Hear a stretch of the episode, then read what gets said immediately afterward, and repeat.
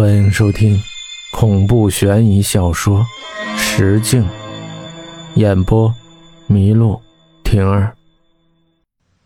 夏天的晚上本来就不凉快，又出来的着急，步子也快，我冒了一身的冷汗。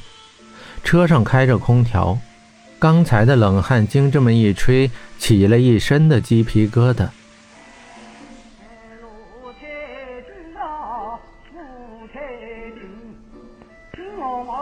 师傅开着车，偶尔跟着广播还唱两句长沙花鼓戏。虽然我不怎么听，但也知道他肯定是跑调了。估计是嗑药嗑多了，副作用也是瞌睡。一会儿的功夫，我就在车上打了个盹儿。迷糊中，我好像又梦见了什么，是一件东西，很久很久以前的一件东西。火车站离南大不远，十几公里的路程，也不堵车，差不多半个小时就到了。我是九点五十的车，长沙到金华的卧铺，九小时左右的路程，明天早上八点就能到，正好是睡一觉就到家了。不过火车站出来还要坐公交，总之是要一番波折才能到哥的老窝。不扯这些有的没的，眼下。哥边上正坐着一个一身酷黑劲装、黑直长发的女神，说是肌如白雪也不为过。化了个烟熏妆，虽浓却更加凸显她的气质，只是面部的表情太过冷淡了，但依旧是个大美女呀。一个不小心，我就多看了几眼。她歇了会儿，接了个电话，别的没听见什么，只知道她最后喊了一句 “shit” 就离开了。出来的太急，手机电都没有充满。玩了没一会儿，这家伙就闹革命了。找了很久才找到一个手机充电的地方，要收费的哥也认了。但人偏偏就瞧不起苹果以外的手机，全是为苹果服务的。当时一看哥就不乐意了，国产怎么了？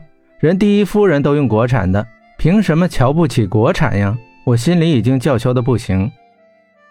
实际却是认怂的猫妖在找充电座，这么一找吧，还真有不少人都猥琐地蹲在那儿充着电玩着手机，只是似乎凡是有插座的地方都已经被人给占了，就连厕所边上都是兵家必争之地。要不怎么说哥运气好呢？终于在一离站台挺远的一地儿给哥找着了。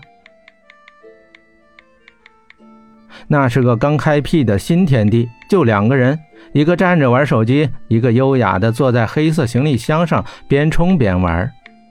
我走近一看，哟呵，可不就是刚才坐在哥边上的酷劲美女吗？我找到插座，准备站着玩的，怎奈何充电线太短了，扒拉扒拉还是只能到美女的腿边。这下可让哥如何是好啊？最后。经过强烈的思想斗争，哥决定，我就安安静静的蹲在美女边上玩手机吧，哪儿也不去了。电充了大概有半个小时吧，这期间我脑袋也没怎么敢抬，这可不是歌颂，这是对女性的尊重。广播传来了声音：“旅客朋友们请注意，由长沙开往金华的 K 幺五三列车现在开始检票。”我这才仰起头，发现那个黑衣美妞早就没了踪影，上下扭了扭脖子，想站起来，却发现站起来费劲不说，腿也早就麻了。大家应该也有过那种体验，就是蹲久了或者压久了后，感觉到没有知觉了。但这不可怕，可怕的是随后的另一种感觉，稍微动一下就酸麻至极，说是生不如死的感觉也不为过。我就处在那种状态，向检票台走去。怪异的走路姿势，不用说也可以预见了。我一瘸一拐地往站台走去，反正也没人认识哥。到了站台，哼，这人还真不少。我排在队伍的最尾部，老老实实地向前挪着。前面那队伍是越来越宽，开始还有点秩序，现在就是一个字：挤。我真是奇了怪了，早上晚上不都一样吗？那火车还能跑吗？不过虽然这么想，我也是不甘示弱的往前挤去。不好，没头脑的往前冲，我踩着人了。我抬头一看，正是那黑衣美女。此刻她架了一副黑色墨镜，我看不清楚她的表情，只能瞄到她微微皱起的眉。啊，对不起，对不起，